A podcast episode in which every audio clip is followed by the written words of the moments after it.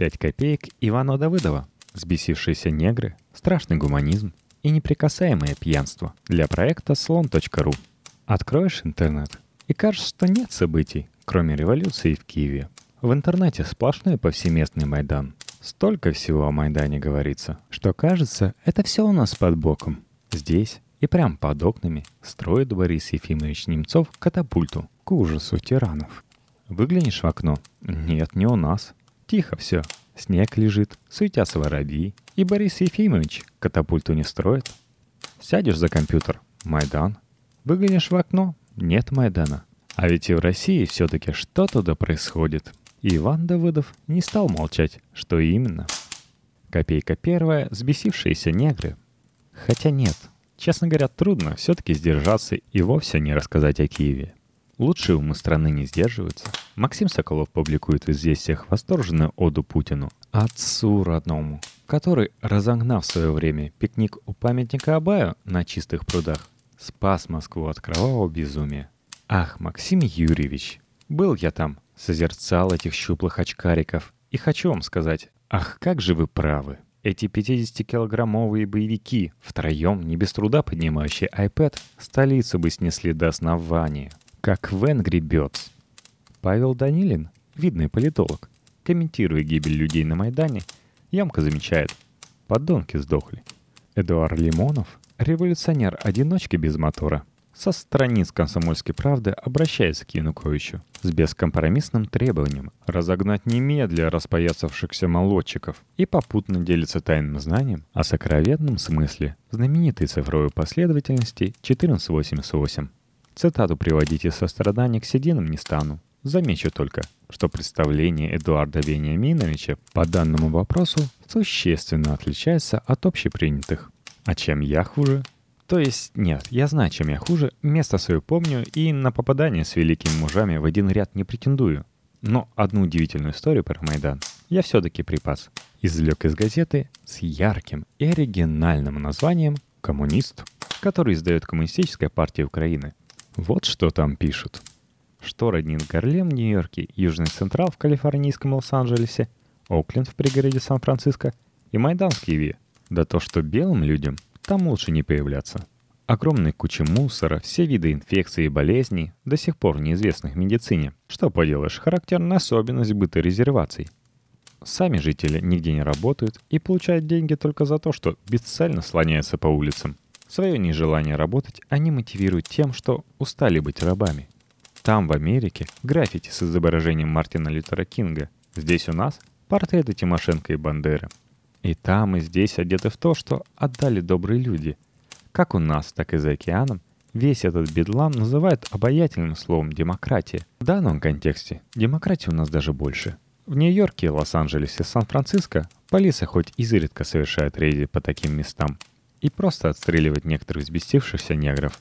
У нас даже попытка навести элементарный порядок приводит к тому, что все гетто переходит на военное положение и ощетинивается чистоколом копий, демонстрируя готовность дать достойный отпор сорвавшимся милиционерам, посмевшим посягнуть на их свободу. Нет, не то чтобы я от всех требовал безусловной любви киевским повстанцам, вполне допуская, что у КПУ есть основания без восторга относиться к происходящему в столице Украины. Но все, что знал я до этого о коммунистической идеологии, а школу я окончил еще в СССР, и, соответственно, о коммунистической идеологии помимо своей воли узнал многое, как-то что ли померкло. Называть оппонентов взбесившимися неграми, а себя белыми людьми – новое слово в левой пропаганде. Не стоит на месте коммунистическая мысль. Развивается. Жаль, КПУ не очень богатая партия. Будь у них деньги, пересняли бы, наверное, знаменитый фильм «Цирк», чтобы Любовь Орлова просто пела и плясала, без всяких оскорбляющих ум настоящего коммуниста черномазых детишек. Копейка вторая — не только Платон. В четверг пришла радостная, без иронии говорю, радостная. Хорошо, когда человека, сидящего в тюрьме, по недоказанному обвинению, из тюрьмы выпускают. Весть. Платон Лебедев, фигурант дела Юкоса, снова выйдет на свободу. Досрочно, не досидев несколько месяцев. Гуманизм, либерализация, праздник. Не знаю, напишет ли после освобождения Лебедева знаменитый публицист Красовский колонку о том, как он сидел в устричном баре, поминал этого мужественного человека и как бесновались бабочки где-то там внизу живота. Не знаю также, будут ли восторженные юноши в блогах требовать. «Приказывай, Платон, веди нас, Платон, на Кремль!»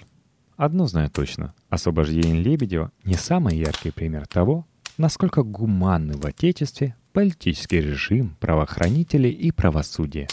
Некоторое время назад произошла в городе Череповце довольно банальная по российским меркам история. Житель этого славного города Дмитрий Ярославцев, 34 года, зашел в подъезд дома, где проживала его сестра. Следом за ним в тот же подъезд зашел полицейский оперативник и застрелил Дмитрия Ярославцева. Потому что, согласно его объяснениям, Ярославцев — крупный наркоторговец и к тому же сам напал первым.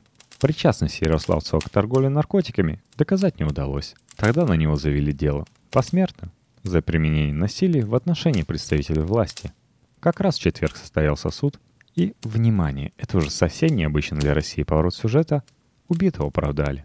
Так что не верьте, если будут вам говорить, будто мало в России гуманизма. Много в России гуманизма. Так много, что даже страшно. Третья копейка — недоработочка.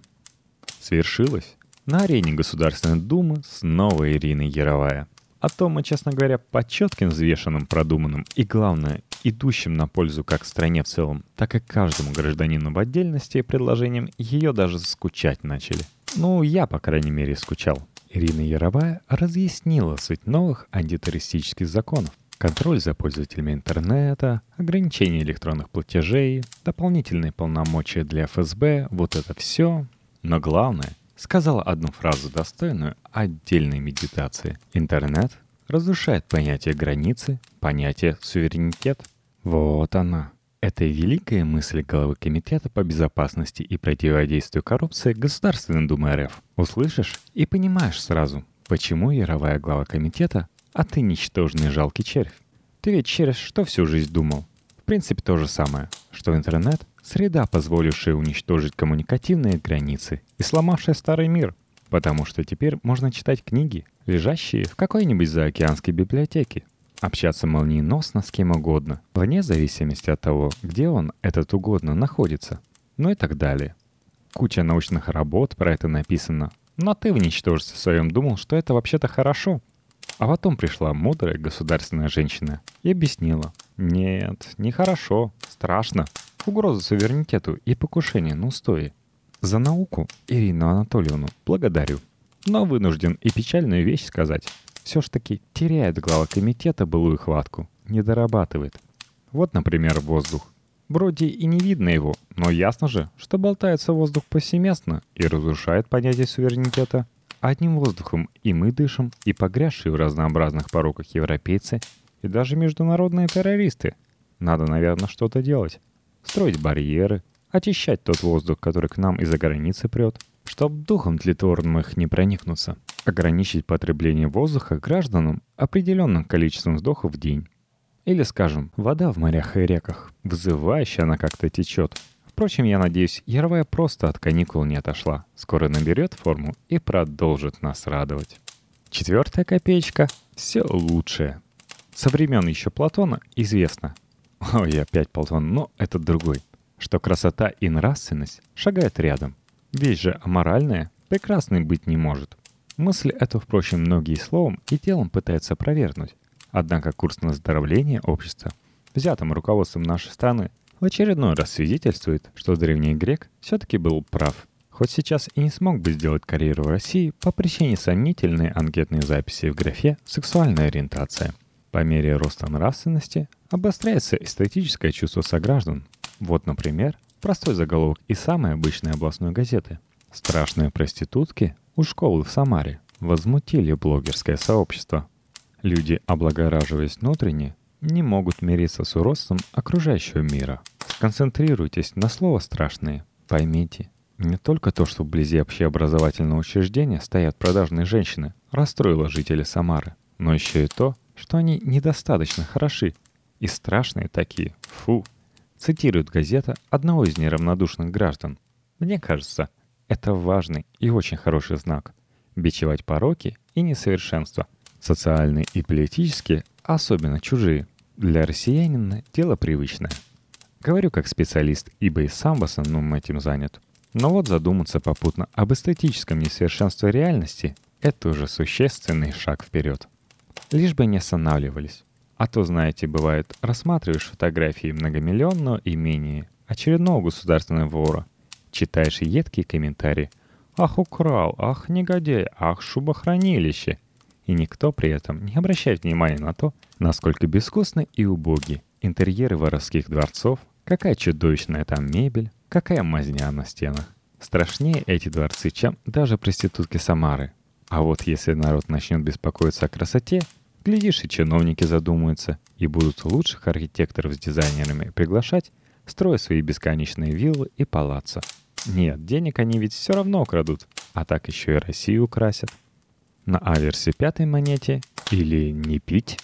И напоследок, еще одна законодательная инициатива, объединяющая даже в некотором смысле все, о чем выше шла речь. Тут сразу вам и гуманизм, и забота о нравственности, и тяга к прекрасному, и бесконечная борьба за улучшение имиджа страны. В Госдуму внесен законопроект, который запретит в прессе и рекламе утверждать, что алкоголь – часть нашей национальной культуры. Нельзя будет также поручить трезвый образ жизни или намекать, что пьянство дает возможность сделать карьеру и реализовывать творческие амбиции. Прочел я это, друзья мои, и с печалью подумал о многих своих коллегах по цеху. Нет, не то чтобы они где-то особенно активно писали, что карьерным ростом своим обязаны пьянству и самореализуются только предварительно крепко выпив. Но иногда достаточно просто взглянуть на человека. Ладно, чего там, я и сам не ангел. Хорошо еще человеку пишущему. Убрал фотографию из газеты или сайта, и проблема практически решена. Продолжай реализовывать амбиции. А как быть, допустим, работником телевизионным? С появлением этого законопроекта стало понятнее решение Михаила Леонтьева перебраться в Роснефть и из телеведущих переквалифицируются в пиарщики. Леонтьев — человек осведомленный, разнообразные связи имеющий. Он вполне возможно заранее знал о замысле депутатов. За национальную культуру, конечно, обидно немного. Великий наш Ломоносов не писывал стихов, не упившись прежде до бесчувствия и наградные водкою. Руси есть веселье пити. Это, как известно, вообще обоснование выбора веры. Ну, тут лучше остановиться. Череда цитат может оказаться так такой же длинной, как дорога из Москвы в Петушки. Так бы размышлял я еще долго, но тут вдруг мелькнула в ленте неожиданная новость. В Кимовске осудят участников акции за здоровый образ жизни, отказ от алкоголя, наркотиков и табакокурения. Все-таки искусство жить в России становится невыносимо сложным. Что не делай, а все равно осудят. Вот это точно, раз нельзя про алкоголь. Часть нашей национальной культуры.